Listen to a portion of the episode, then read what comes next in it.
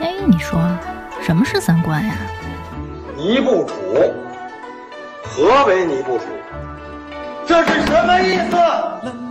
我我我得查清楚，我要查清楚。三观不破不立，这怎么行啊？我可是黄花大闺女啊！那我们的三观是对是错呀？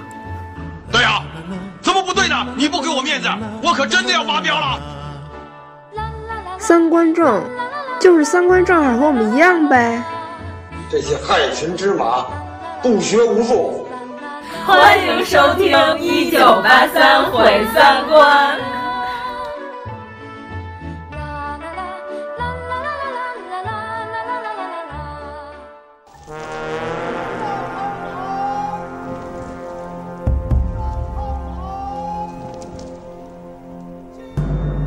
今日带来的名画，也想开开眼界。既然也是爱画之人，大家研究一下，看清楚一点，看仔细一点。的确是真的，墨迹好像还没干似的。这么名贵的画，还是好好收起来吧。这么快就看完了，再欣赏一下。秋香，你也来看看。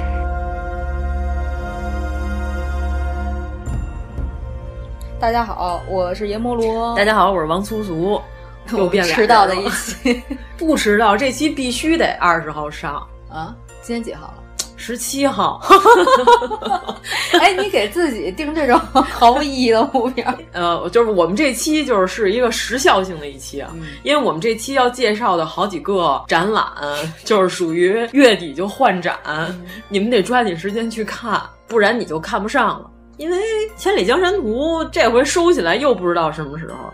主要它得大修啊、嗯！上回是九年前，是九年哦，九年前已经描过一遍了，不是九年前展过一回。哦，嗯，关键是我们觉得他大修完了，没准就跟杨柳青一样那那不会的，他们肯定不敢。那真的 修只是因为他现在那张画一展开，它就会掉颜色，嗯、因为它当时设色太厚了，因为它是绢本的，它一展开折断的那些地方就会掉色儿，所以说每开一次《千里江山图》就对这个画有一次损伤，所以故宫轻易不开。所以你们趁着它现在是展开的，赶紧去看吧。嗯，机会不多了啊。上回是在武英殿展的，嗯，但是武英殿那个地儿又打不开全图，嗯、这回午门等于说是十几米全展开了。你不是看这展了吗？从头到尾连那提拔都展开了。对了，我们这期主题主要是最近故宫有几个特别不错的展览，对，我们要忽悠大家去看一看。对，因为反正我们录跟故宫有关的主题都特别高级，呃，但是收听率都特别低。我们上回花重金请来一故宫古建修复老专家，那期收听率特低，但那期挺高级的。我特别生气，我们那期全是专业的一些词汇。对呀、啊，啊，除了那个水泥厂，除了锦溪水泥厂，然后剩下都是一些高级的语汇。然后那期居然收听量特别低，关键是那期到最后咱们说了好多那个怎么考大学，你记得吗？什么是吗？九八五和二幺幺，记了。我记不住这些密电码。关键是我们那期还介绍了一些苏州特别不错的园林，哦、是吧？特别好的一期，对，而且有内容、有质量、嗯，是一个故宫的古建修复专家亲自推荐的园林。居然那期收听量如此之低，然后我们自己都认为什么破玩意儿的那些期，都收听率特别高，收听量特别特别高。嗯，你们猜是哪期？所有期。就这一期好，就这期收听量不高。级关键是咱们群里不是有好多人说咱说鹿晗说早了。嗯，对，咱们上一期说的人设崩了，咱们刚说完薛之谦，鹿晗就崩了。咱们还说期待一下十月份谁崩、嗯，对、嗯，没想到就真崩了。那咱们先说一下《千里江山》这个青绿山水展，这个展需要早起，得排队。平常的话，其实不用。我们那天八点多到那儿了。也是看的还比较顺利，嗯，关键是故宫得分时候，我是这礼拜天去二刷了一下，礼拜六的时候，据说是八点半一开门进去，一些跑得慢的人已经没有拿到号了。这礼拜六吗？对对对对对，就是这个星期六。我们国庆的时候去，基本上人很少。对，你看我之前跟你说的攻略就是国庆的时候去。对，但是奇怪，就是国庆大家觉得人应该特别多，但实际上人很少。但是其实国庆因为大部分的票都被旅行团预定了，对，所以说他们都是前门进后门出，除了真飞井稍微拐了一下弯儿之外，剩下都是直着就走了。哎，对，这儿得说一下，故宫现在已经全面实行网上售票了，应该是已经没有售票窗口了。但是对于一些老年人，他可能是当场应该有那些志愿者之类的，可以帮他在网上购票，就也很方便。嗯，因为现在安检也比较严格，如果大家要看《千里江山》的话，可以直接从西门跟东门进，就是西华门跟东华门那两边走进去，就可以躲过天安门正门的一个大安检。就是那个早上起来，除了升国旗之外，没有人从前门进，我估计。我第一次去看青绿山水那天，我是以为人特多，我早上六点钟就站那儿了，就站在一个除了鸟和狗就没有任何东西的午门的大广场上，然后一直站到了七点，才开始稀稀拉拉来了几个人。那你会不会觉得整个天下都是你的？对对对，下了特别大一盘棋。当时看着前面震的江山，就眼看着国旗班升完旗，然后排着队从天安门那个正门走进来。到了之后，尽量排在靠西边这个门，因为它整个青绿山水是从午门的西边上去，东边下去。它现在是先把人轰到中间午门那大展厅，但是第一个厅是从头开始介绍了一下青绿山水的发展。其实第一个厅精品也很多，第三个厅有点相形见绌。第一波的人他会直接给你轰到千里江山那屋，我们都是看完了那个再出来再去的第一个厅。这样，除了早上第一波。呃，不用排号，放一百五十个人进去，然后剩下那些就是直接发号，大家拿着号就可以直接先去看赵孟俯，或者先看别的展，在故宫里溜达溜达，然后到了自己时间段回来就行了，嗯，也就不用排队了，其实挺好的，比上回武英殿看《清明上河图》排七个钟头，也不是几个钟头那。不是听说那次都是带板凳去的吗？一期我没去，根本就我这个身子骨可排不了，我和郭德友一样身子骨弱。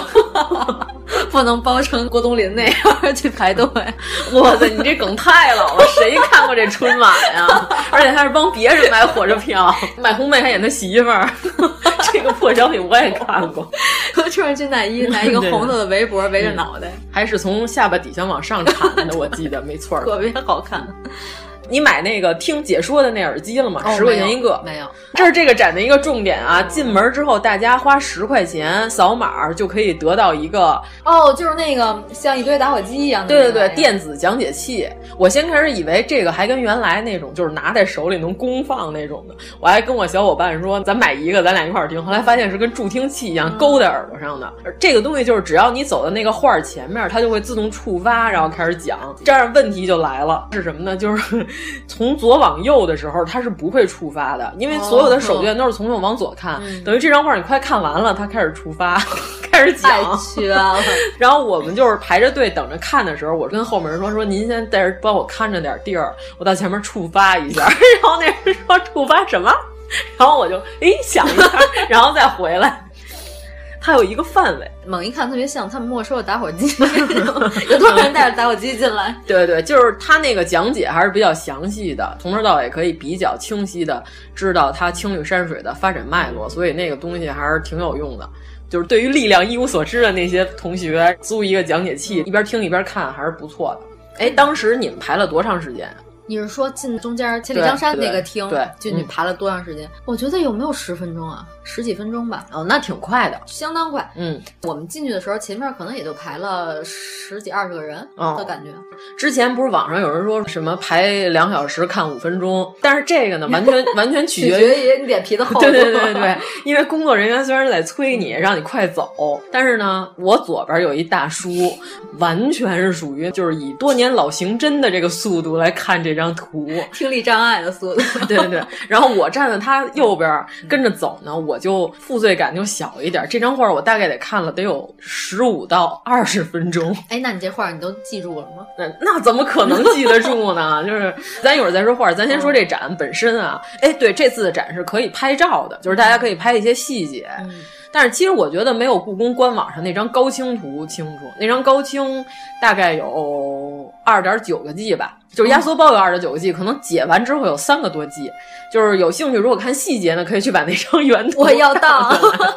嗯，那我已经存在我的网盘里，每次都是这句话。我那个盘里真是一个无边无尽的一个资料宝库。然后就发生了一件趣事，有一姑娘，她用单反相机用闪光灯闪了一下，她忘了关了，咔摁了一下就闪了一下闪光。这时候有个男的跳出来，然后跟她说：“你怎么能用闪光灯闪这个国宝？”那女孩就说：“对不起。”那男的说：“你不能跟我说对不起。”然后那女的说：“那我怎么办呀？” 然后男的说：“你应该跟所有的工作人员道歉，你知道吗？”然后当时场面就非常尴尬。然后那女的就说：“我已经说完对不起了。”男的说：“不行。”然后后来我说：“那怎么着？你还让他跪下呀？”然后关键后面有几个人就跟那女的说：“说你已经用闪光灯闪了，这就是你的错误，你就别再说话了。”那女的说：“不行啊，他让我说呀，我得说对不起啊。”然后这两个人就一直在僵持。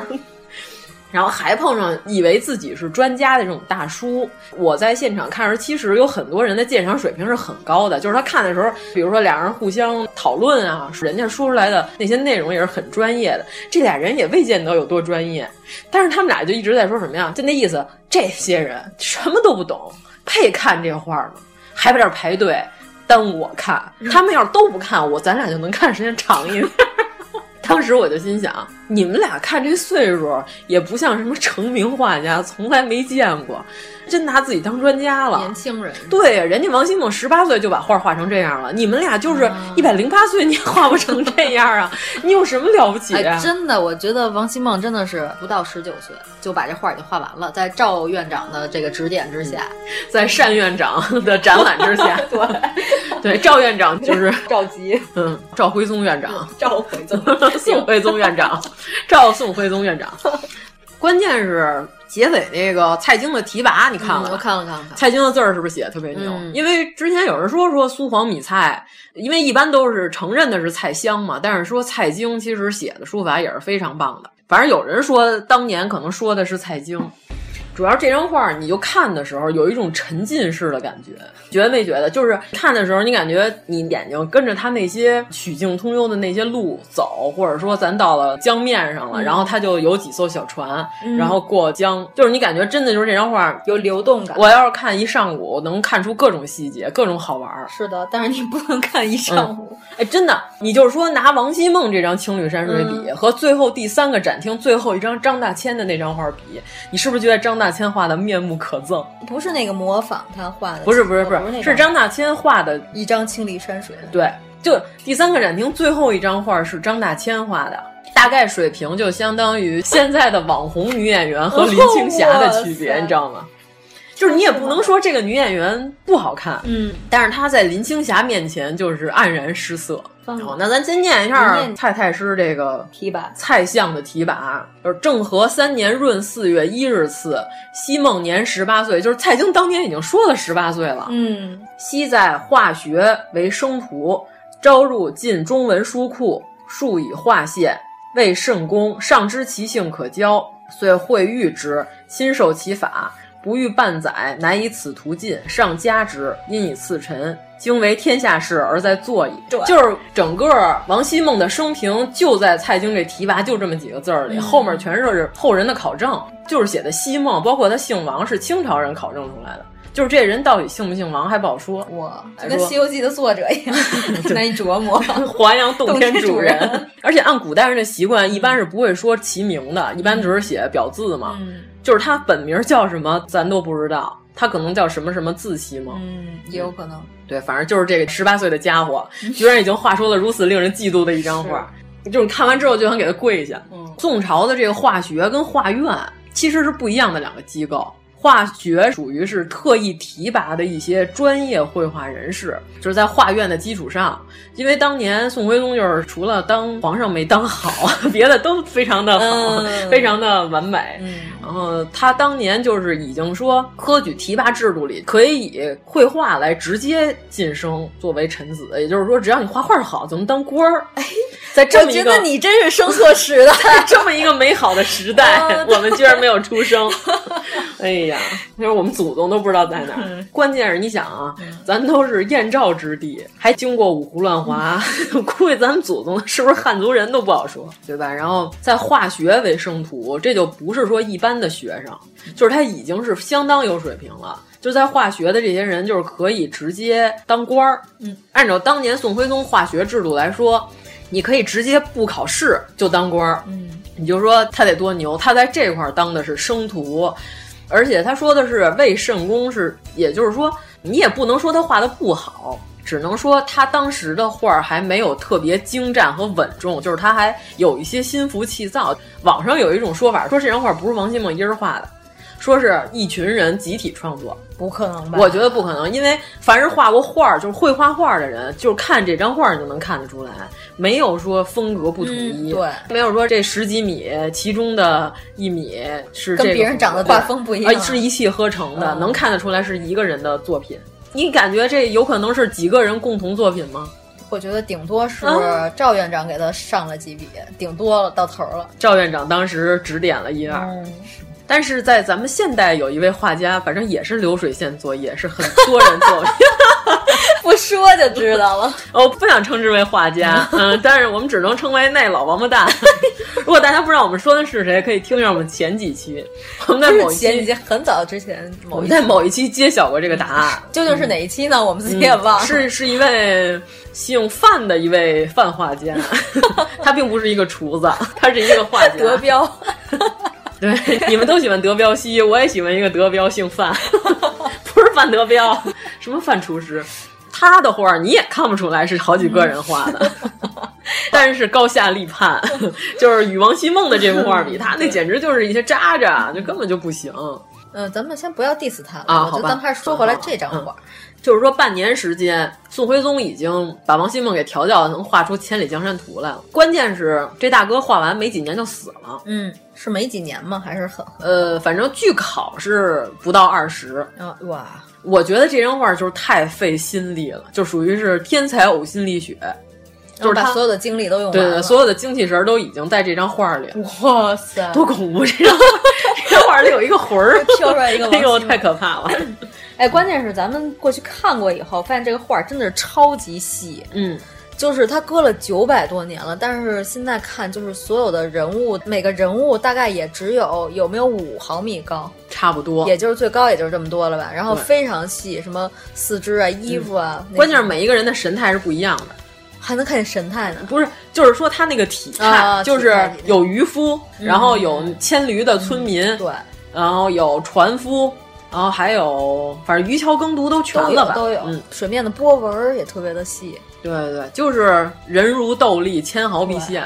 关键是，毕竟它是一张青绿山水，我觉得这个颜色真是太牛了。就是当年如果它是在绢上画的，刚画好的时候，应该是绢应该是白的吧？对，更加美丽。嗯但是其中有一段被乾隆老爷子提了一些 丑陋的字迹。我就是说呀，他在提拔这一端，嗯，上面有一块空白处，盖了一个巨大的太上皇帝 赏鉴还是什么玩意儿的一个章。嗯、对他喜欢盖戳，而且都盖在别人脑门上。反正咱们先说这张画啊，一会儿再 diss 乾隆。乾隆干了不少坏事儿，每次进宫必 diss 乾隆。这这里的好几张画都被乾隆给糊涂乱画了。对，就李敖当时说《富春山居图》的时候，就是说他关键李敖特别逗，还拿起那张画讲的时候说：“大家请看，请看乾隆的臭字儿、烂字儿。你看他他是不是说话就那种蹦，你知道吗？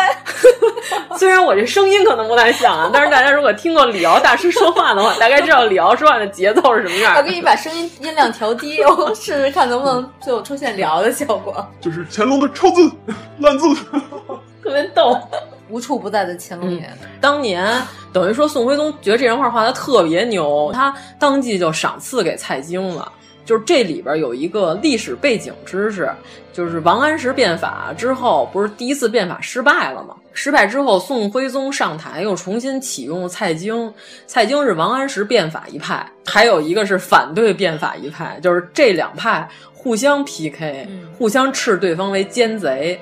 等于说最后是因为徽钦二宗被人逮走了，嗯、那蔡京就可以被随便污蔑了，他就是彻头彻尾的奸臣了，因为他是历史的失败者嘛。哎，《水浒》里是有他吗？有，对吧？嗯。在《水浒》里，他就是一个巨大的奸臣。《水浒》里不是有一段是让谁模仿蔡京写字？是在《水浒》里边第一次提出，就是说当今无非就是苏黄米蔡，就是米芾、黄庭坚、苏轼，然后其实是施耐庵最早写的蔡就是蔡京，但是之前一直的说法不都是蔡襄吗？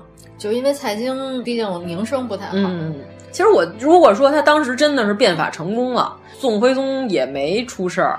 那宋徽宗就变成了一个文艺青年加英明君主，嗯、蔡京就不是一个奸臣了。嗯嗯，当然我们也不是为蔡京洗地，就是当时宋徽宗把这张画、嗯、等于说是亲自交到了蔡京手里，我个人感觉是有意义的，嗯、就是朕就是把千里江山交在你手里了，就是你要变法。就是你给我搞好了这个人事工作和政治工作，嗯、就是交到你手里了。你觉得是不是有这个意思？关键是这个名字就叫《千里江山图》。嗯，你说皇上能把一个千里江山就随便给谁吗？对啊。而且宋徽宗画《听琴图》，对吧？嗯，《听琴图》就是之前就是说是伪图，因为上面有蔡京的题字，他把那诗写在宋徽宗题字上面，等于他在皇上的上面。就是如果你要真说蔡京是一奸臣，按他这个人性，他得把这字儿写在这纸外头，得 恨不得跪着写，他哪敢写在皇上的名字上头？嗯而且听琴图，你看过那张画吧？嗯嗯嗯，我知道啊，就大家不知道也可以去百度一下，就是穿红衣裳那个就是蔡京啊。嗯，对，在右边坐的那个大。其实你是不是可以说，宋徽宗当时就是说，朕的这个指导方针政策，大家一定要听好了。你说他这张画有没有政治意义在这里边？而且关键，你说他身为一个皇上，他画了一张皇上在弹琴，然后朝中两个重要大臣在两边听着的这么一张画，你说他能纯粹是为了风雅吗？他纯粹是为了爱好吧？你你看雍正，雍正也也画了好多特别 没溜雍正也搞了很多 cosplay 的艺 术。对，嗯，就是那会儿宋朝，嗯、当年蔡京刚开始跟王安石一块干变法的时候，嗯、就属于是反对变法的人，没事找茬儿。陈冠，你知道他弹劾蔡京的理由是什么吗？嗯、说这人居然敢直视着太阳不眨眼，能瞪一天。说明什么问题呢？这叫什么？这没事找茬，这就值得弹劾了啊！对他那意思就是说，他胆敢以俩眼睛直视至高无上的太阳，这人家就是氪金狗，对，人家就是氪金狗眼，人家就瞎不了，人就愿意直视太阳，看日全食，你管着吗？就这叫什么理由啊？你就想想，就是没事找茬嘛。对啊，人寻觅母星怎么了？啊，你说要是蔡京真干出什么特别恶劣的事儿嗯也行。不过译文的皇上通常还是比较 open 的，我觉得。嗯、对对对对，嗯、所以当时就是皇上就认为这是没事找事儿。嗯、给你念一下，当时陈冠弹劾他的理由是：吾恐此人得志，必善思逞欲，吾君自私矣。就是说。他认为这人敢长时间看太阳，就是他心里头仔细中山狼，得势变猖狂。看太阳，我觉得除了蔡京自毁双目之外，我想不出什么理由。可能当时蔡京流鼻血呢，正抬着头呢，被陈冠看见了，直接就弹劾他。真的是找茬、嗯，真是冤枉。这是为 蔡京洗白的一期，对，为蔡京洗地的一期。咱刚才说完蔡京了啊，嗯、后边的那段提拔就是普光，咱就一笔带过吧。嗯、佛界的一个著名的诗书大家，关键他夸这张画儿。夸的特别的丧心病狂，这算网红的转发吗？呃，他在元朝绝对是一个网红，嗯，相当于呃生命是如此的精彩，就是他在元朝的地位。哎，那天我看和景猜是一样的。嗯、那天我看了一个图，说今年的流行色就是延伸奶裙 那身儿，就对，就是脏南瓜那几种色儿吧，大地色什么之类的，还有那个灰，嗯，确实很像一些出家人穿上。他说《千里江山》这张画是。古今丹青小景中，自可独步千载。众星之孤月，嗯、就是用了一个“众星之孤月”这么一个词儿，他就认为别的都是一些小星星，嗯、就是这个是一大月亮，嗯、那就非常牛了。说的没错啊。呃，对，咱们得说一下，不是说到了二十九号是最后一天，因为三十号是一个周一，周一故宫那天闭馆，哦、闭馆那天他是要换展，然后到了二七的时候，《江山秋色图》也是一牛的。嗯，那个到时候大家也可以看看。就是不输于《千里江山》，但是它唯一的输的地方在于它没有这么长，它没有十一米。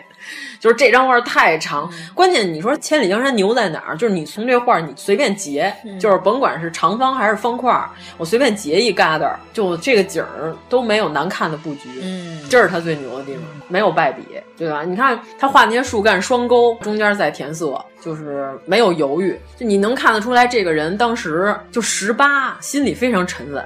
就大家有机会一定要去看一下，对，亲眼看一下，那感受绝对不一样。对对对，关键它是卷本，就是上面那个纹理也很奇妙。嗯，咱再最后说一句啊，就是普光这位警猜，元朝的警猜，然后神明，他最有名的一幅碑文的书法，就是在重阳宫那个大碑，那个文字是他写的。嗯。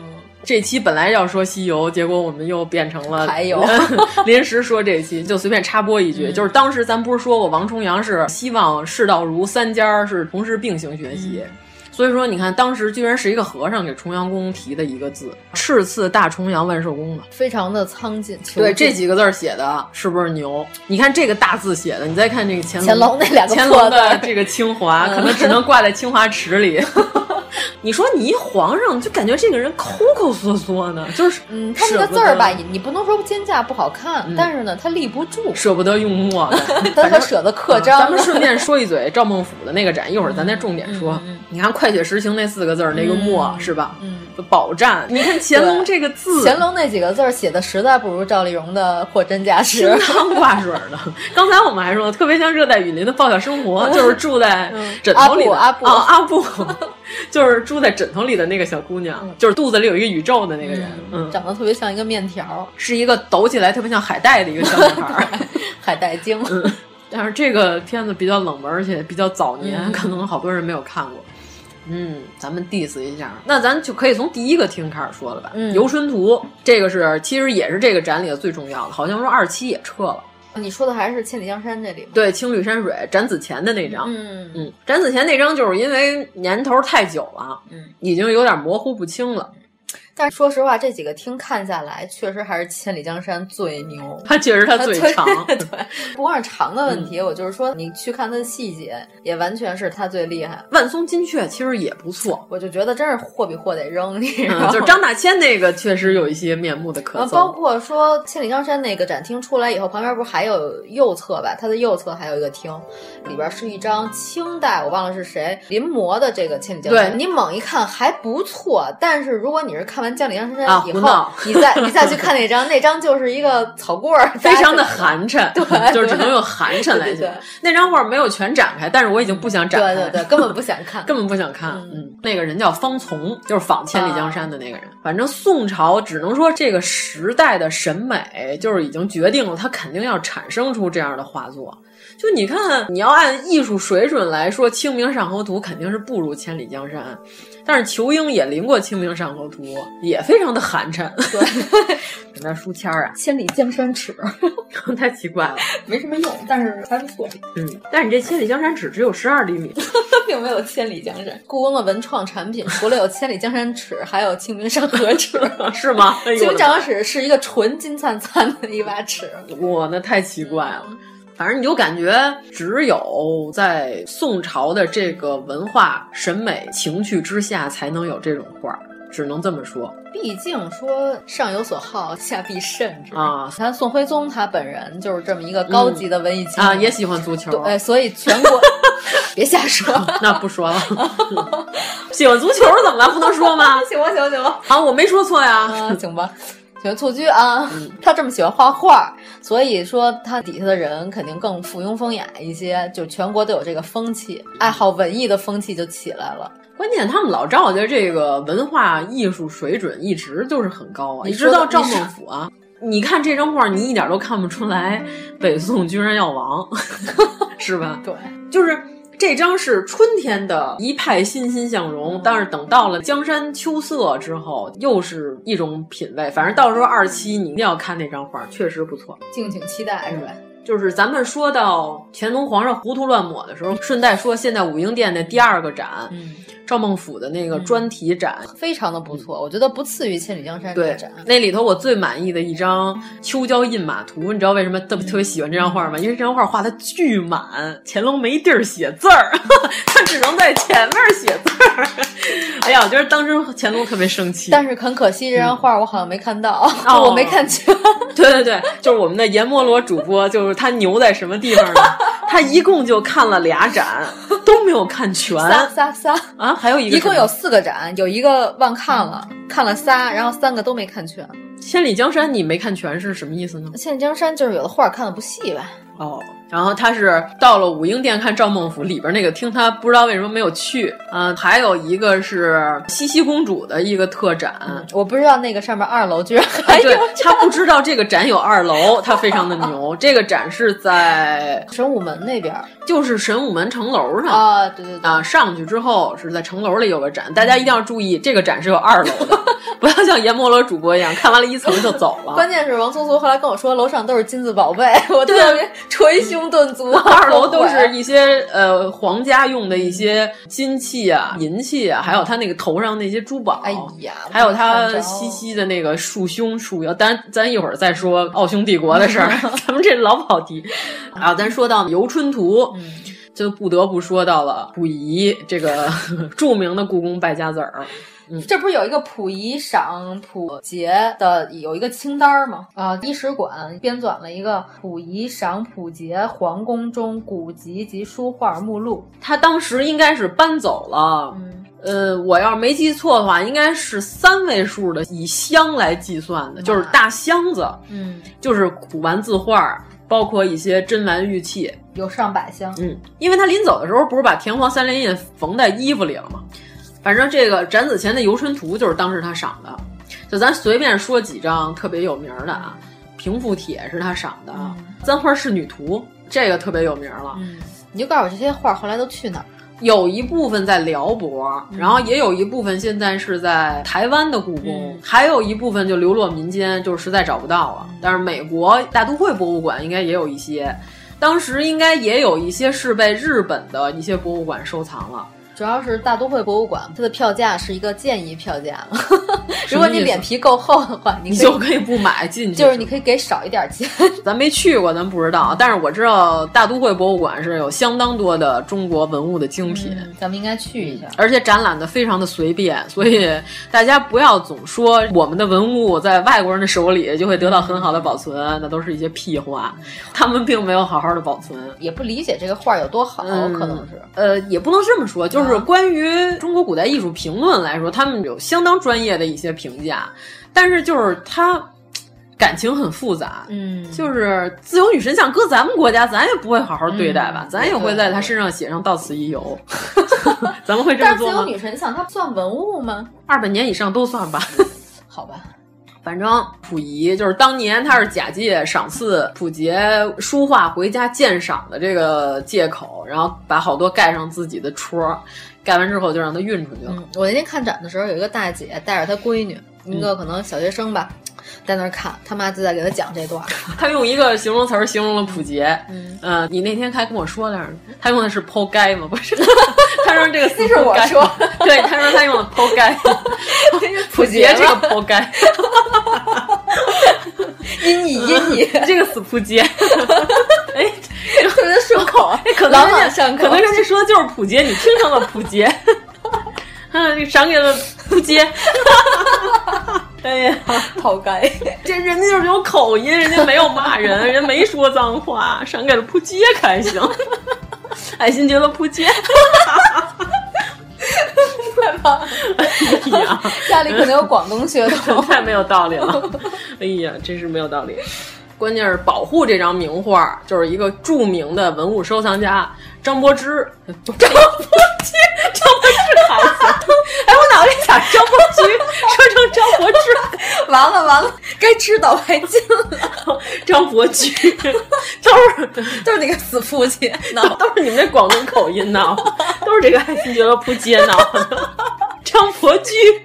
张柏芝开心，张柏芝用粤语说应该是金巴基嘛，哦，跟张伯驹也差不多。对，我这找来了张伯驹写的书，一本合集叫《烟云过眼》，他特意说了这张画。他说：“民三十五年初有发现，无人记建议故宫。那会儿已经有故宫博物院了，是在中华民国的时候啊。两项办法是：所有赏普节丹内者，不论真验，统由故宫博物院架构收回。”精选品经过审查，架构收回。经予考定，此一千一百九十八件中，除验迹及不慎重要者外，有关历史艺术价值之品约有四五百件。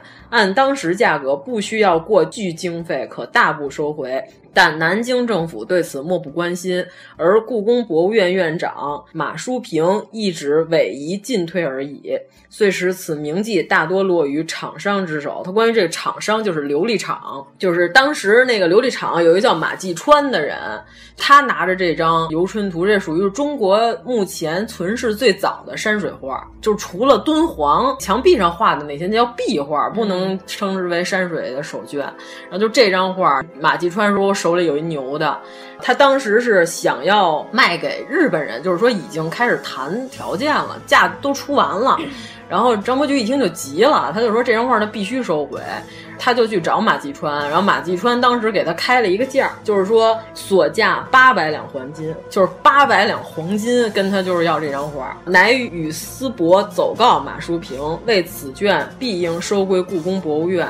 但需院方致函，古玩商会不准出境，使议议价。就是当时是张伯驹，他把这新闻给炒起来了，说这张画是国宝，但是现在马季川要卖给日本人，然后等于说就是通过舆论压力，使用了微博的力量，然后就是转发了一个十万加的帖子，转完之后就是不明真相的吃瓜群众，不管这张画是什么样，落入外人手里就不行，不答应，等于说马季川这张画也卖不出去了。但是他说那我也不能砸手里。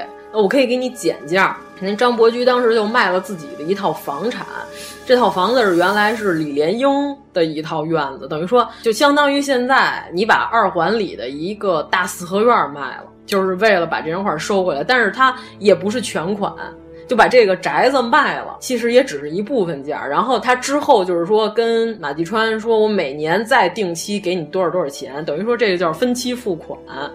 结果一直到解放后，这个钱都没有还清，这个已经是收归国家管理了。这张画就是张伯驹，等于说把他所有的手里收藏的这些古玩字画都捐给故宫博物院了。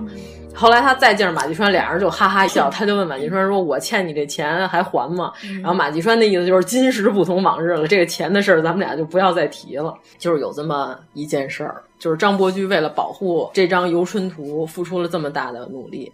你要是说倾家荡产也未尝不可。对对对，这马继川居然溥仪弄出来这几张画都拿到手了，这人也有点意思。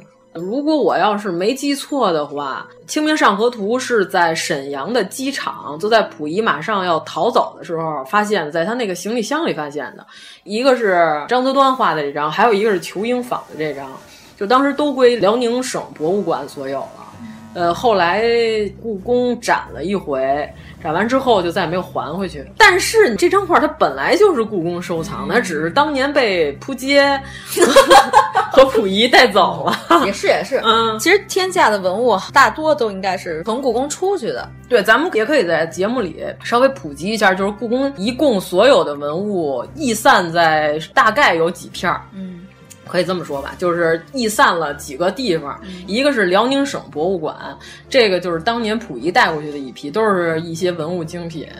然后还有一个是白马寺，白马寺就是慈宁宫大佛堂。当年是因为白马寺原先的所有的文物特殊时期被毁灭了，关键是西哈努克亲王来华，然后说是他要去看一下中国禅宗的祖庭，不能说西哈努克去了之后一看这里头什么佛像都没有了，等于说是中央急调了一批文物，急调到当时的白马寺，等于说是一些元代的罗汉坐像，然后还有。大佛堂的一些明清的比较大的佛像跟韦陀像，西哈努克最后他也没去白马寺，白马寺也不还了。呃，对，这堆文物白马寺就说说当时中央既然说是批给我们了，我们就不还了。这个事儿也是办的非常，哎呀，没劲啊！现在大佛堂已经开了慈宁宫，但是里边都是空的，嗯，所有的壁画都保存的非常完整，就是有机会大家也可以去看看那个壁画，但是前面的所有的佛龛全是空的。那我要是单院长，我就在那些所有的空置的位置上都贴上纸条，巨大的字儿写“此物现被洛阳白马寺据为己有 ”。哎呀，这么记仇呢！哎呀，真是太惨了。嗯，然后还有一批是当年的南迁文物。最早故宫有一批文物南迁，是因为日本人打过来了，然后就是怕故宫出事儿，等于说这一批文物就是有记录的，多少箱多少多少件，每一箱都有编号。哎，那北京不是也被日本人占过吗？对啊，就是那个时候，所有的故宫的文物都已经是安全的迁移到了南京。嗯呃，后来是有一批回迁到了北京，但是其中有一批就带到了台湾。嗯、等于说现在你看，故宫就已经分出来三份了。嗯、分完之后呢，这一批就是本来是批示是最迟不得超过一九六一年，就是大概还有两年，就是说南京这边就是说建议故宫全部带走。嗯、结果就是正好赶上了十年的一些历史原因，故宫宫门就关了，就根本就没把这批文物带走，就是直接留在了南京，重新在八十年代。议论就是说，最好让两批国宝能够汇总在一起嘛。结果南京这边就说说我们保护这批文物已经保护出了感情，然后就不要再还回故宫了。所以说还有一批是在南京，就是南京分院保管了五十五年。其实后来陆陆续续所有的那些精品也已经回到故宫博物院了，大部分留在南京分院的都是一些瓷器或者器物类的比较多，书画类的基本上精品都已经还回故宫了。我觉得最应该和没那么太重要的这些东西，他们汇总的是什么吗？嗯，是现在陶瓷馆里边搁在门口的那个乾隆朝 烧的那个八宝大瓶，为什么呀？跟八宝饭一样。什么色儿都，跟南京有什么关系啊？不是，就应该把它跟那些特别不重要的东西合在一起。这是什么人？就想把好的都改了到北京来，然后你不要的都给人南京，凭什么呀？因为那个太难看了。我主要还是想 diss 一下乾隆。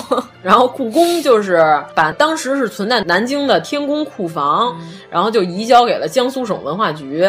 然后所以说，现在江苏省博有相当实力的一批文物，就是不要瞧不起辽宁省博跟江苏省博这两个非常牛掰的博物馆，这两个博物馆颇为有一些精品，是可以和故宫相媲美的。就是这回赵孟俯这块也是有一些辽宁省博的东西，嗯、然后也有一些上海博物馆，为了能够让这个展更加全面，然后送过来了一些。你说好借好还，再借不难嘛，嗯、对吧？所以就是这回红衣罗汉赵孟俯画那张，啊、辽宁省博赶紧给要回去了，心想上回我们已经一张新闻上亏了，已经亏了，就让你们给改了走了，这回没展几天就拿回去了。嗯因为我去的时候已经没有了，我去的时候也没有。对，展出的是乾隆模仿的那张 卡通画。嗯，乾隆模仿赵孟俯画的红衣罗汉最牛的一点是，乾隆画的那手指头有四个关节，从来没好好观察过自己的手，他可能画坏了。又没有人提出异议，就谁敢跟皇上说？皇上，您这手画的仿佛有些不对，嗯，他画的实在是太 也许他故意画成这样，就看谁比较敢于说话。哦，你知道乾隆当时可能是什么样的一个心态吗？嗯、我模仿的太像了，这个分不出来，万一分不出来怎么办呢？我把手指画成四形，他想多了。这样你看，到时候一说手指头就能比出来。你从他画的那个甩眼神儿啊，就能看出来，根本就不是一回事儿。就是可能乾隆是有这个想法，真是太胡闹了。竟然是说到了乾隆老爷子，原来我记得是宰相刘罗锅还是铁齿铜牙纪晓岚，我忘了。里边有一段就是乾隆写了一个字儿。然后他就问刘墉，说是你的字儿写的好，还是朕的字儿写的好？因为当年刘墉也是个书法家嘛。然后刘墉给了一个特别巧妙的回答，然后说您是皇上里边写字最好的，说臣是大臣里写字最好的。然后我就非常不能同意这句话，比他写字好的皇上有的是，比如铁画银钩的赵院长，对，赵院长比他写的好多了，好吗？不可同日而语啊，简直不是一个档次。我觉得乾隆爷主要还是牛在哪儿？牛在刻章上。呃，乾隆仅限于作为一个少数民族，把汉字能写的这么全面，是非常不容易的。关键是我们那回说乾隆真的应该刻一枚章，上面就写三个字，真好看。对，关键是赵孟俯那张御马图画的，我觉得特别好的地方是哪儿？就是他那几个在水里头刷马的那个人，他那裤子因为打湿了，贴在身上。哦，这个效果都啊，对，那个效果画的非常好。然后还有他所有的那些马腿，在那个清澈见底的小溪里，然后他那个腿在水里头那个状态，就是透明的水面也画的特别好。就是有机会大家可以好好看看，因为书法啊，反正咱们仅限于能看出好赖，但是你要是真说咱写是没练过书法，国画我也就学过两年，后 来被老师强制改成了素描。老师认为我把是同一个老师，嗯，不是画国画那老师认为我把周围的小朋友都涂黑了。跟乾隆一样胡涂乱抹，跟我妈说，为了其他的小朋友，您家孩子还是先学素描，为了保洁。对，素描比较干净，就是就此学了十年的素描，不知道是为什么。就是你一画画，周围多了好几个李逵。对我。哎，对，一说到李逵，想起来咱们这期本来吧，我们这期是说录近期北京市所有的展览，嗯，后来变成了说故宫和伊藤润二和国博的，现在有一个秦汉的一个古代的文物大展。结果呢，后来我们一犯懒，说那咱们先别看伊藤润二了，伊藤润二回头咱单说一期，嗯、咱先把这个国博和故宫给说了。结果呢，国博也没看，最后就变成咱要不说一期故宫专题得了。可以啊，因为你想，咱们都说了一个多钟头了，刚说了两个展还没说完。对对对，然后关键是说，咱说一期故宫主题得了，有点像画扇面儿。对，我给你画个美人儿吧，改一个张飞，哎呀，张飞也没画好，改成大树，大树改成怪石，怪石改成涂黑了写金字儿。所以你刚才说李逵，我突然想起来这件事，咱们这是属于美人改张飞了。嗯、对。就赵孟俯也是老赵家，就是老赵家这个艺术细胞啊，真的是 不不应该当皇上。我觉得他们家就是好好的发展一下自己的文娱活动，能成为相当不错的一个名士。赵孟俯这种人，就富贵闲人，嗯，根本就不是现在这时代能养得出来的。首先，人家家经过了几代的几代的沉淀，对，书香门第，嗯、人家出身高贵就不说什么了。人从小临摹的那些字帖都是什么样？你都没见过，你摸的人家亲自搁在桌上看，对对吧？你们用的都是田格本，就是用那些破铅笔，你怎么、嗯、怎么能与人家相比？人家开蒙临的是什么字帖？你看的是什么东西？比不了，比不了。你们都看熊大和熊二，熊大熊二还算现在比较不错的动画片啊？真的吗？就 是赵孟俯这个级别的人是国家重点文保人物，就是。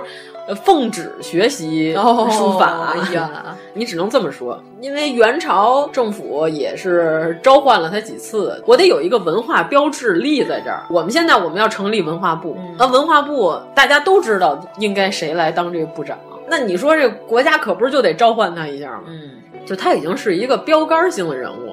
赵孟俯可以说一下他和他夫人合作的那个，就是他夫人也是一个书香门第这种大家闺秀。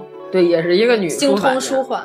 咱这么说吧，赵孟俯这次是书法为主，画为辅。大家可能觉得看书法没什么意思，不都是中国字儿吗？嗯、但是如果你要真看进去了，就觉得能感觉得到，就是这个字好和不好，真的是有明显的区别。就是它是有一种气场在那个笔画之间的，就是他那个草书拔保姆专卷，就是后边呃有一大哥。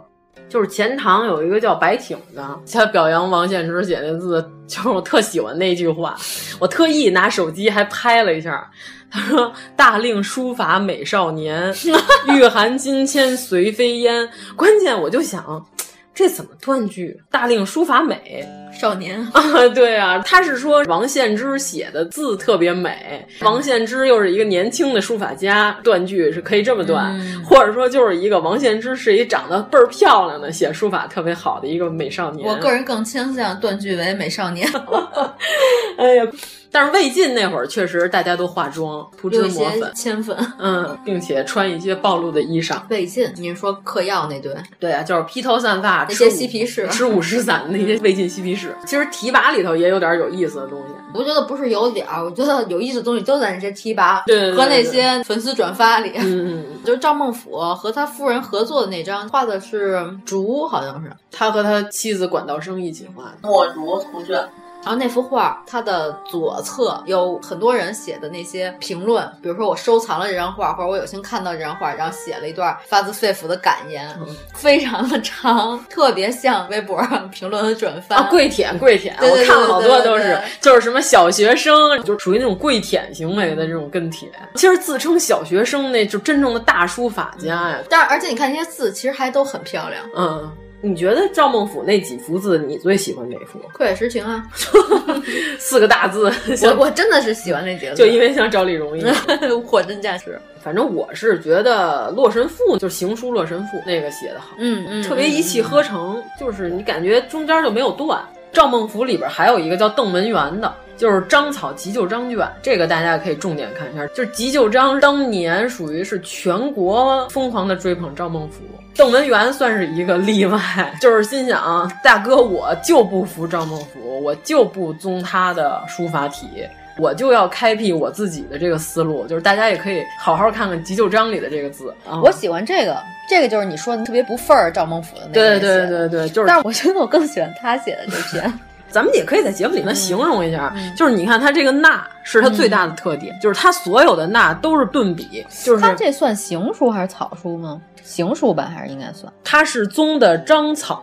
邓文元他是善草书，是章草著称于世，就是他和赵孟俯还有鲜于书是齐名的，就是特别有特点。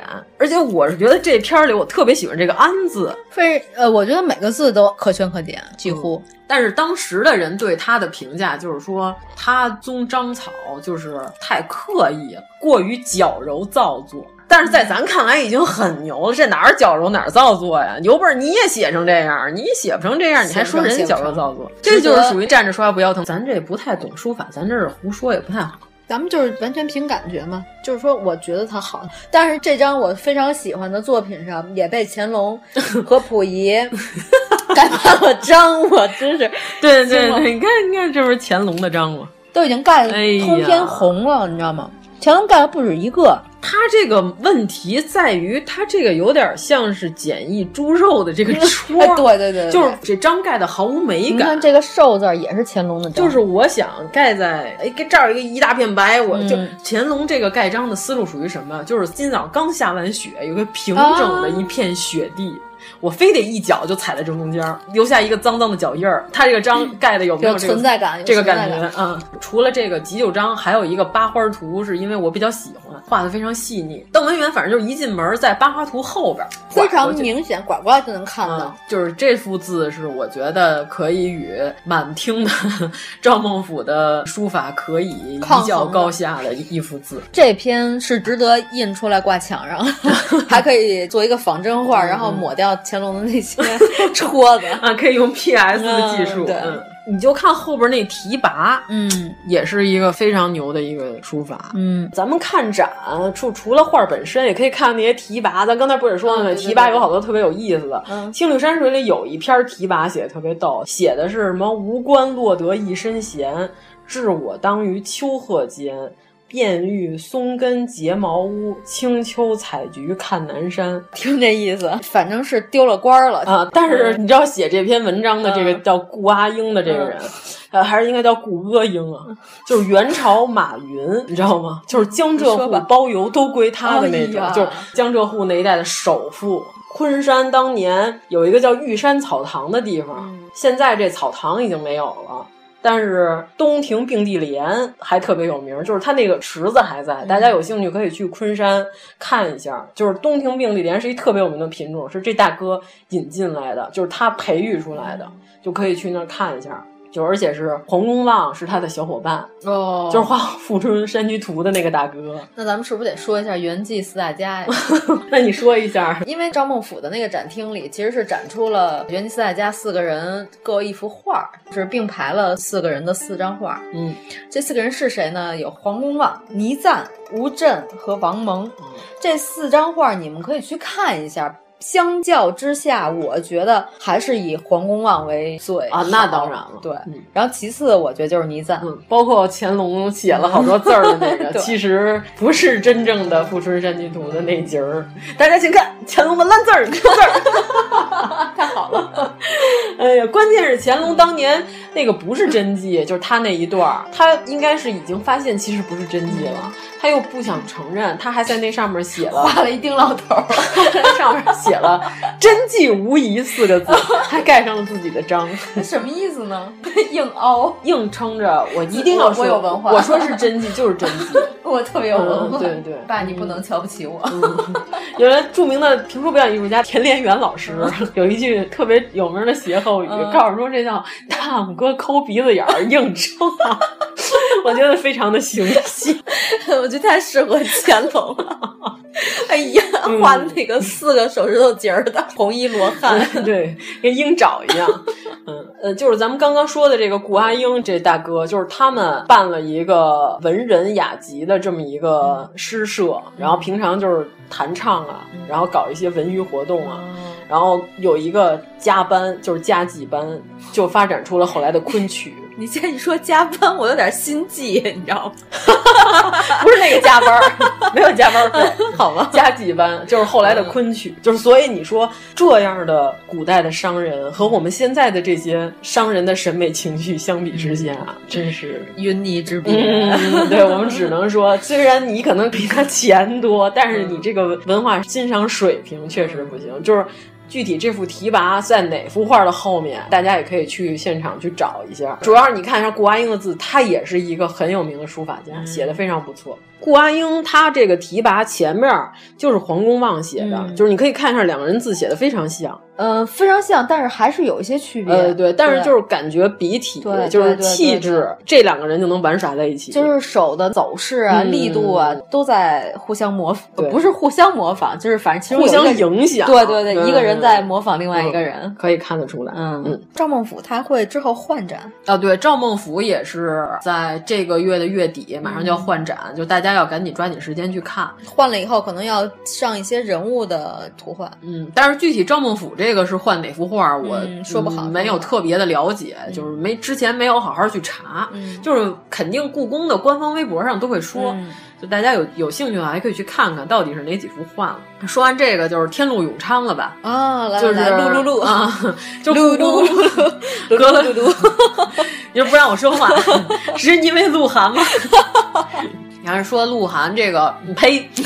天禄永昌就是故宫隔了这么多年，终于又开始养活的梅花鹿了。嗯就是大家有兴趣可以去玩耍一下。这个梅花鹿养在慈宁宫花园里，嗯、这个展我也忘了去看。对对对，我也不知道阎摩罗到底那天去是 干嘛去了，就是一个展没好好看，一个展漏了一个巨重要的一个厅，一个展没上二楼，一个展给忘了，这真是太牛了，真的。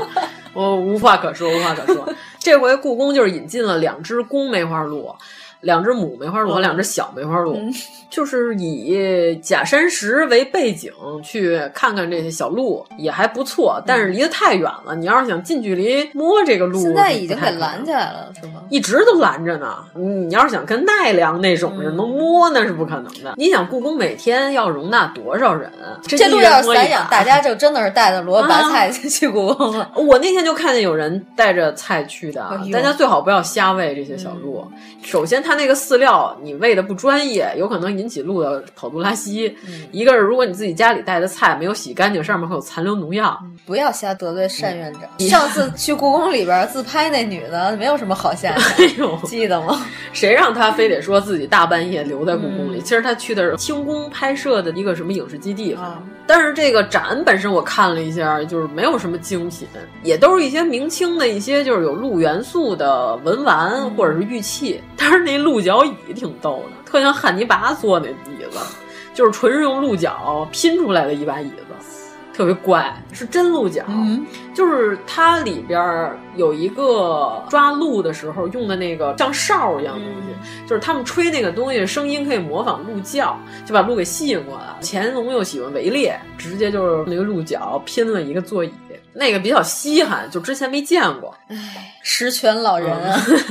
只是你想想，在故宫的红墙的背景，还有假山的背景的掩映之下，有几只梅花鹿，这个想想还是很不错、嗯。但是鹿是在慈宁宫花园，嗯、这个展文物展品是在永寿宫，嗯、所以这俩地儿离得还不近，大家千万不要错过，看一看小梅花鹿。然后这个展，如果你要时间不允许的话，我觉得可以错过，不是什么必须要看的展。嗯，太好了，太好了，反正我已经错过了。嗯，到时候我们可能会放一部分照片在我们的官方微博，嗯、就是放一些。又许愿了啊！最后咱说一个神武门的那个西西公主与匈牙利十七到十九世纪匈牙利贵族生活展。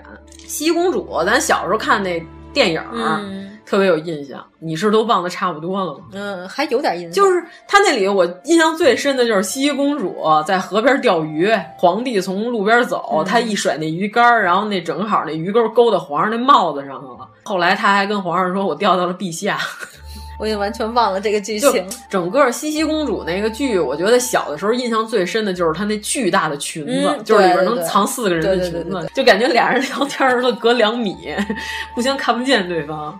就是小的时候特别羡慕她那个巨大巨大的裙子，这是给我们的公主梦启蒙的一个电影。对，然后还有一个印象最深的就是它一共分两部还是三部来着、嗯、那个电影。演到西西公主跟皇帝结婚的第一部结尾的时候，是西西公主走进教堂，她有一个巨长的婚纱。嗯、整个这个电影的片尾走字幕，就跟她的婚纱同步的。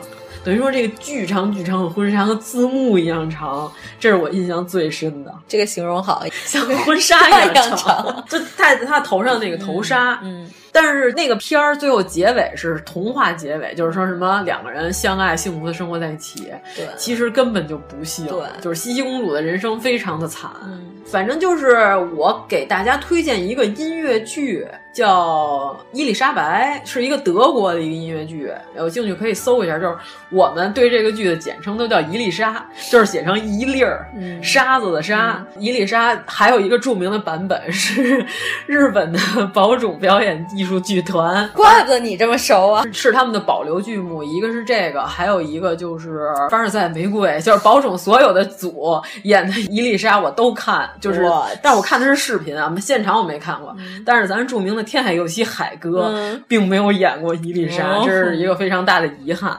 我还挺想看看海哥演死神是什么样的。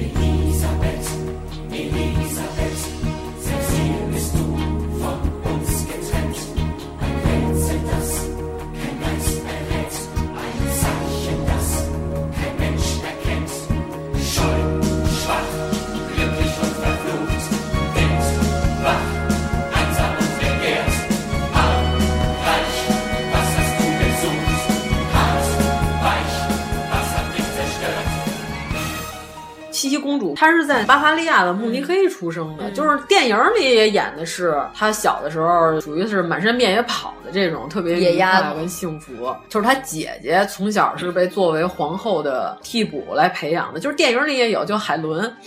但是因为他当时去的时候是属于皇帝和他母亲苏菲皇太后关系不是很好，就是他属于有点那个叛逆期，嗯、就是他抵触他母亲，因为他母亲是一强势铁腕的妇女，嗯、就是他说你让我选海伦，我就不选。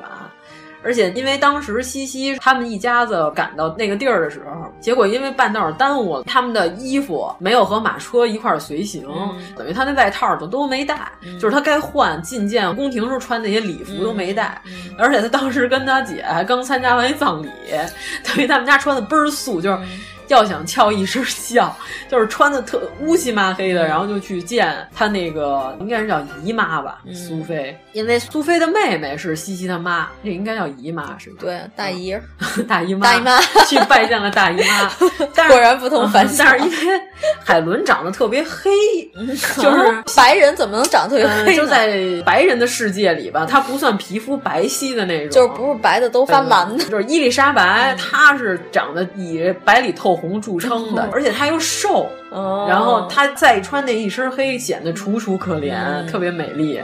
结果这个皇帝一下就相中了她，加上她的腰又勒得特别细，对，她的腰最细的时候是十六英寸，嗯就是这个展览也展示了她最细的时候，她的那个束腰和她的腰带，就是摆在那儿看，简直不像人。十六英寸什么概念？嗯，一尺三到一尺五之间吧，大概四十多厘米。欧洲宫廷上以细腰著称的就是俩，一个是茜茜公主，一个是伊丽莎白女皇。伊丽莎白，我说的是一世，呃，对对对，都铎王朝的那伊丽莎白，嗯不是现在那个超长 超长待机，不是超长待机啊，超长待机这腰四个就没有他那个祖宗那么细。就是这伊丽莎白一世，她的腰围最细的时候，据说啊，我觉得可能应该有夸张的成分，嗯、据说是不到四十厘米，三十多厘米。这人还活着吗？就是一般情况下，小姑娘六七十厘米的腰嘛，对吧？嗯，也就是一半儿呗。就是现在所谓的 A 四腰的三分之二，差不多是他们的腰围。八开呃，不是十六，三十二开腰，三十二开腰。哎呀的天哪，三十二开腰，太可怕了。嗯，真是不是人类，不是人类，妖兽都是。她这婆婆就是婆婆跟儿媳妇的矛盾是非常的深，天敌。她婆婆认为她这个儿媳妇就是一个粗鄙的乡村女子。嗯然后就根本就不行，所以说她西西生的第一个闺女，直接就被她婆婆给带走了。嗯、就是说你带不出好孩子，你这孩子还是让我带吧。那不就是白景琦他妈吗？对对对对对对，有点那意思。这大宅门，其实大家要不明白西西公主的历史，可以把它联想成杨九红。西西公主杨九红来着。其实这次展览，我特别希望看到的是，她茜茜公主有一套特别著名的首饰，是她那个星宝，嗯、就是她的那个棕褐色头发。嗯就是是以它是以美发著称，就当年它是欧洲的时尚 icon，、嗯、就是她那头发特别漂亮吧，她给盘起来之后，嗯、就是在头发之间插着像星星一样的钻石，就电影里也有，嗯、就是一模一样还原了她那个头发。我特希望说这回来展览能有这套珠宝，结果没有，非常遗憾啊。那不看也就不看了。嗯，可能是是人家国家的国宝，不能轻易的出来展览。我就记得一楼有一个皇冠，上面有一个十字架，还是歪的啊，但是是复制品。那个皇冠是个复制品。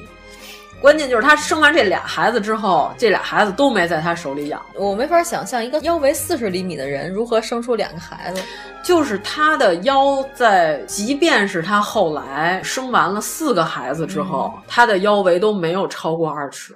都是一尺几的腰，非常恐怖。就是按咱们中国的这个标准，按他们那是英寸。嗯、因为我昨天晚上特意换算了，我 特想知道这腰到底有多细，嗯、因为他那个束腰，嗯、看见那个实物我就震惊了。我说这个人还活着吗？我感觉他的肋骨已经移位了，就是这是很有可能的，我觉得、嗯、非常恐怖。然后因为他束在里面，外面还要套上他裙撑啊什么的，就是你看他那有几张西西的照片，非常美丽。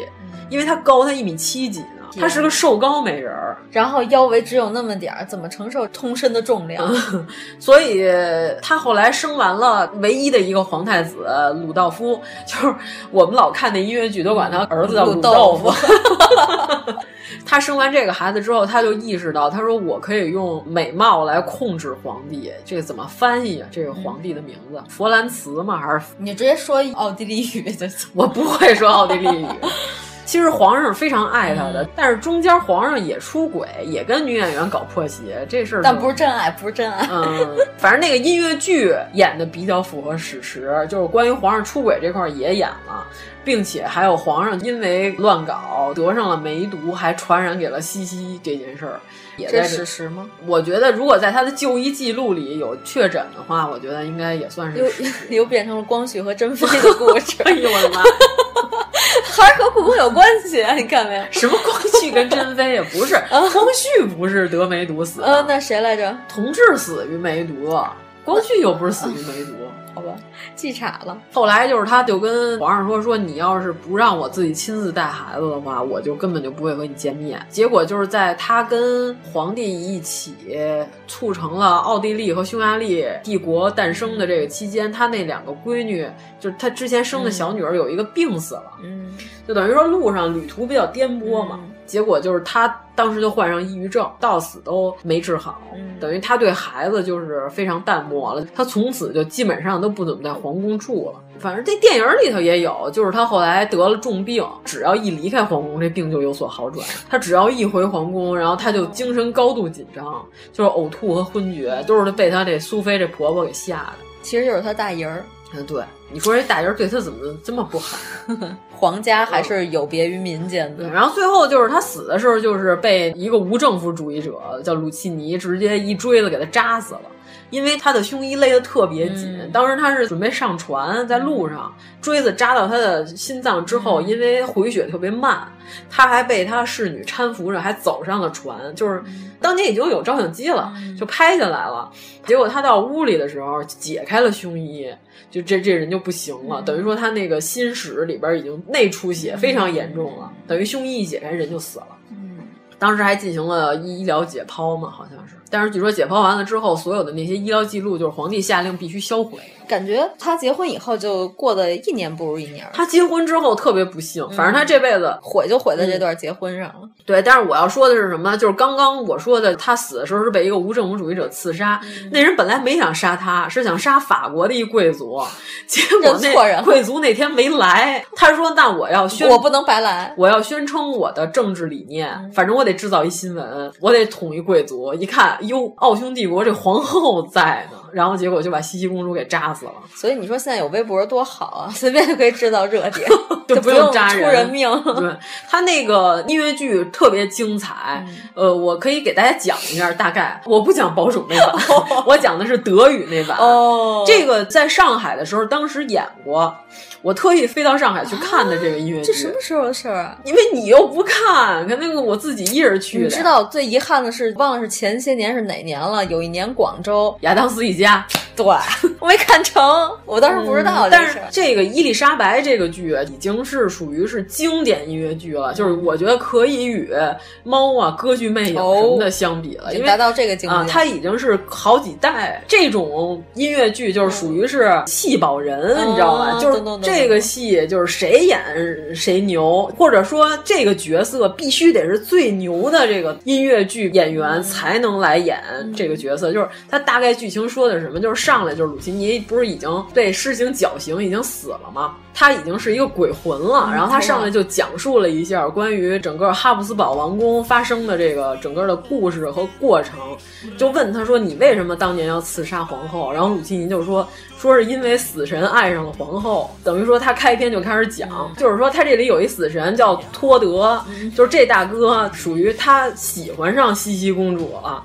就特别玛丽苏是吧？但是演的时候一点都不玛丽苏，很血腥了，特别血腥。反正我比较喜欢德语版，就是保种版可能还有点玛丽苏。玛丽苏就因为它是那它是爱与梦的场所啊，就它是清正美的花园。哎呦，我听不了这些词儿。保种版是一定要梦幻的，但是德文版不是这样。他演的是等于西西小的时候在高处玩，结果就摔下来了。摔下来之后，死神一下就喜欢上他，等于说那时候他是个小萝莉。我就想，这个死神这萝莉控。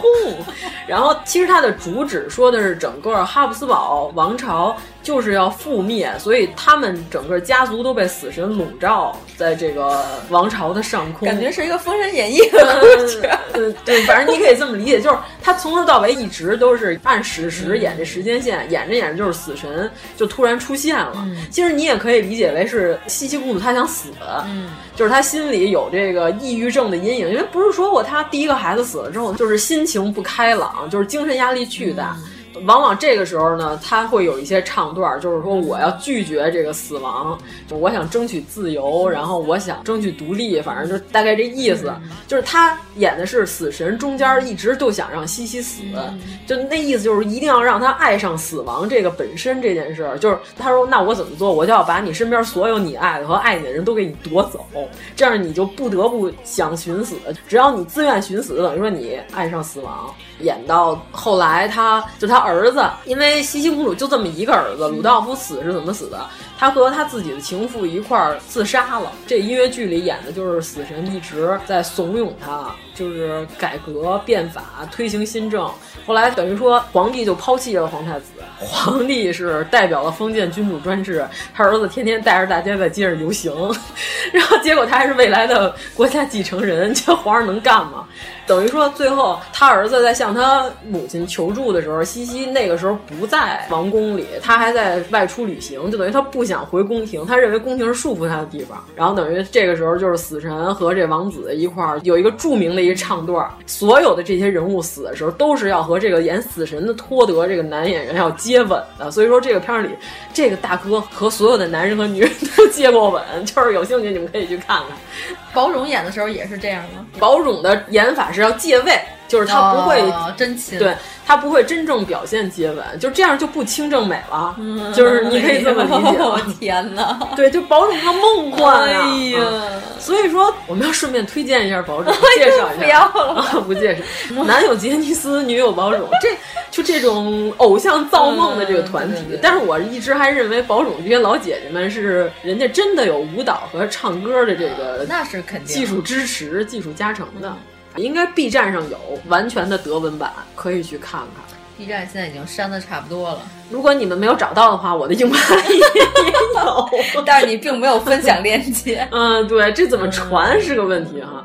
就是这音乐剧非常精彩，嗯、但是我当时去上海看的时候，呃，这个舞台上出现了一个事故，哦、就是现场有一个大背头的那个电子屏，就是 LED 屏，哦、是替换背景，那背景切换切错了，嗯、变成了 Windows Vista 系统的界面儿，所有的演员冲着 Windows 系统的界面生演啊，你知道吗？超尴尬的，有几分钟他们冲着这个界面，然后再演。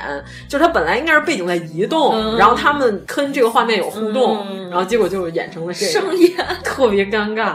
好想看百年难得一见的舞台事故，我老能看着奇怪的舞台事故。我看《歌剧魅影》也有舞台事故，啊、什么事故啊？就是演那个 Christine 那个那女演员，在最后一幕她该走的时候，本来是应该是抒情的一个结尾嘛。结果他往下跑的时候，一下被绊倒了，就真的是真的是爱新觉罗扑街，然后就平拍在地上了。那女演员疼的不行了，真是好演员啊，都没喊一声，然后趴在地上之后，就是双手脚并用爬下了台。哎呦，看的我觉得太惨了，非常的凄惨。可是我很想笑，怎么不想看到这些凄惨的画面？上回咱们去看许镜清音乐会，你也感受到了舞台事故。嗯、是什么事儿？戴玉强把那段唱了、啊、对对唱了两遍，哎呀，非常尴尬。咱们要不要回到故宫啊？嗯，咱们现在已经跑的有点远了。这这个也是一故宫的一个重要的展览啊！啊，对，我刚才没跑回来，我要说什么呀？就是二楼展览了一件黑色的裙子，嗯、就是当年茜茜公主遇刺的时候穿的那件黑色的裙子。那个黑色的礼服裙套装，但是它是个复制品，因为原版的那个肯定是在法医鉴定的时候你给它剪开了。那条黑色的复制的裙子和音乐剧里那个一模一样，嗯、大家可以去二楼看一眼这条裙子。就是今儿了解了这个历史之后，你再看那些文物，你会有不一样的感觉。是的，对。如果说你完完全不知道的话，就没什么感受，是因为里边还有一个西西的相框，里面还放了几株玫瑰花，是放在他那相框里边。这个是他当年亲手放进去的，现在已经变成干花了。但是你就想，这个美人儿已经没有了。但是他当年放的这个花儿还在，还能被你亲手看到，穿越了时光，隔了几百年的时间，虽然只是一个干花儿，但是这感觉就不太一样。去年今日此门 中，对，就是她的棕色秀发是非常有名的，就是在欧洲宫廷里边都是以这个美发著称。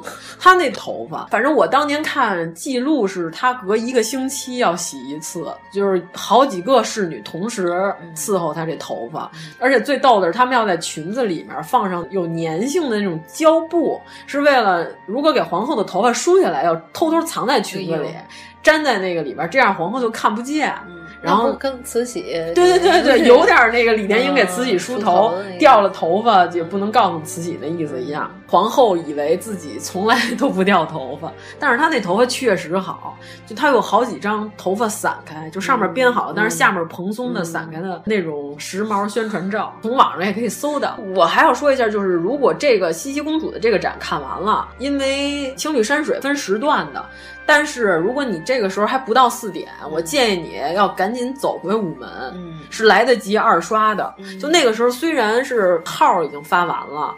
但是他在展览即将结束的时候，游客很少了。他不限制，就是说他那会儿是你不能把整个展全看完。但是如果你有几张画我特别喜欢，我还想再看一遍，这半个小时是完全可以再看的。就如果你还想再看《千里江山》，可以赶在四点钟之前再回午门，就不要说因为我去晚了，这号今天发完了，我又进来了，我遗憾我没看上。其实可以用这个办法来补救一下，非常的合理。对对对，这个是我反正这次增加的一个经验。嗯嗯，我就二刷了一下《青绿山水》。主要是我们为什么要特意的做一期节目来讲这个故事啊？对对对，为什么呢？特别重要，是因为我们终于是一个有赞助的节目了。嗯，哦，原来是接这儿啊！啊，你看，还是那我激昂一下，我们终于是一个有赞助的节目了。啊，哎呦，对。因为我们这回是跟极鼎文化专门是故宫做仿真画的一个文创机构，然后合作，嗯，人家给我们提供了一个《千里江山》零点九比一，就是不是完全一比一的一个画片儿，大概也有一米长。是截取了《千里江山》其中的一段儿，它是印在绢本上的，完全还原，就是它真正的一比一十几米长的那个，我们实在送不起，那 个那个价格过于昂贵。然后这个我们节目都是按厘米算 的，对对对。但是这个画片儿，我们是到时候在微博上我们会办一个抽奖，就是大家如果听了我们的节目，也可以去转发，然后关注。这个我们到了青绿山水这期结束的时候，嗯，就会公布抽奖名单，就是有一张印在绢上的。一估计儿千里江山，对对对，一米长也不短了，行吧行吧。对，最重要的是什么？就是所有的这些手绢，其实真正的看法不是我买一十几米长的房子，我在地上啪一铺开，然后我骑一个小三轮，我从头骑到尾，扭扭扭扭过去看，嗯，这个非常 low。就是真正的过去古人，如果手绢小的，那我要拿在手里展着看，对吧？就是，嗯，《韩熙载夜宴图》其实它有点像拉洋片连环画。就是它每一节都是一个故事，你看的其实它是有叙事性的，它是有连续性的。但是像《千里江山》这种大幅的，那也是放在书案上，右手卷，左手展，就是非常考验你双手的配合。对对对，就包括看画，这都不是说什么随便一个水平的人，你一看他看画那手法，你就知道这是一个棒槌，还是真的是一个专业书画爱好者，还是说他是书画家？你就看他看手绢的手法，你就能知道。陈丹青当年就说说，因为他们是年轻时候基本上没有受过什么文化教育，画就只是纯粹的画。他说他第一次人家就是真的是那种书画大家向他展示说怎么看这个画的时候，他说他感觉非常拘促窘迫，就是他感觉自己好寒碜啊，就不会看，就是人家在那展的非常舒展，他自己就是弄不好那种，然后又不能展露出自己我不会看那感觉。文章里写的，他说他当时非常拘促和窘迫，就是那感觉。觉就是人家认为奢侈品只是一个必需品的时候，在他是强弩着买了一个奢侈品的那种感觉。就今天咱们群里不是还有一人说吗？说有一日本的一哥们儿发了一帖子，就是说他们店里有一人送了一件香奈儿大衣，洗坏了之后，他就去官方店去咨询怎么办。然后人家说说我们生产这些东西从来都不会去考虑洗涤的这个步骤，根本不考虑这个步骤。这东西就是穿完高兴就不要了。如果脏了的话，那就丢弃。然后他当时就说感觉到了在金钱的面前瑟瑟发抖。所以我说你在真正的文化富翁面前，你真的。是瑟瑟发抖，就你感觉哇，我好丢脸，就这种感觉。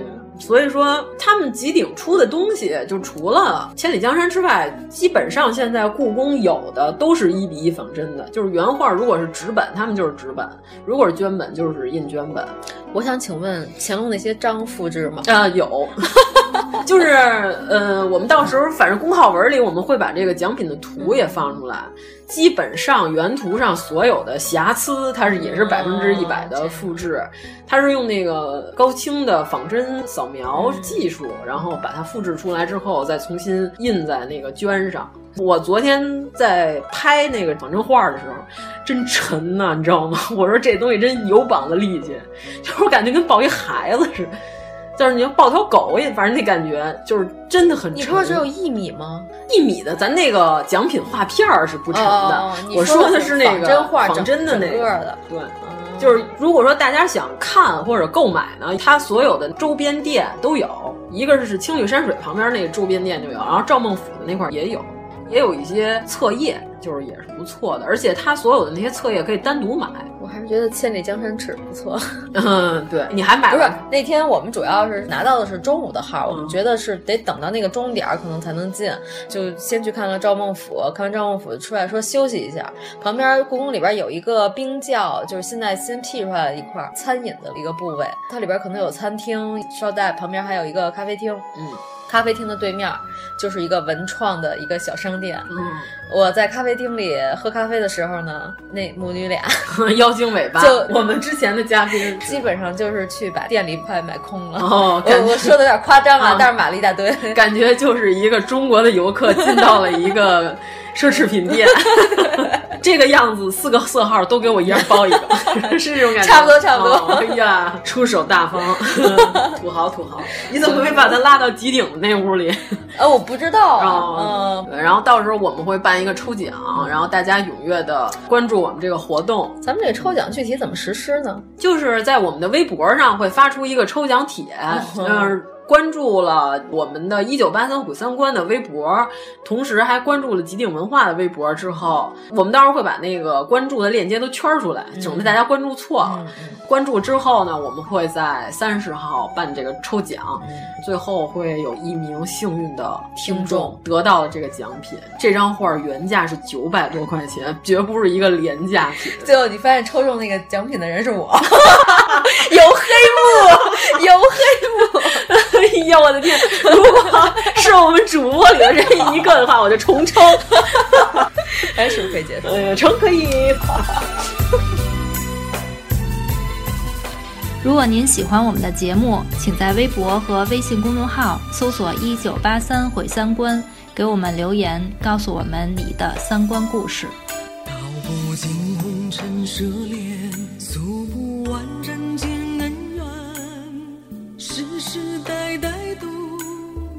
缘，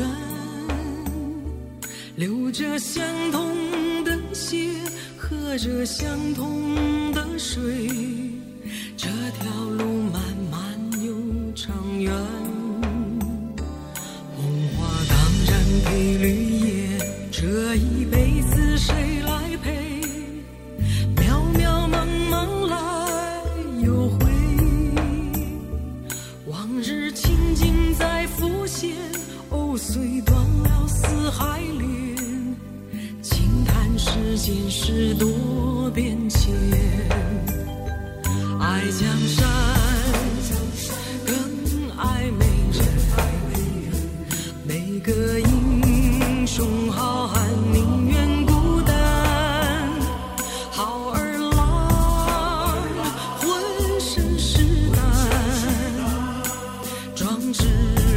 情似海远名扬。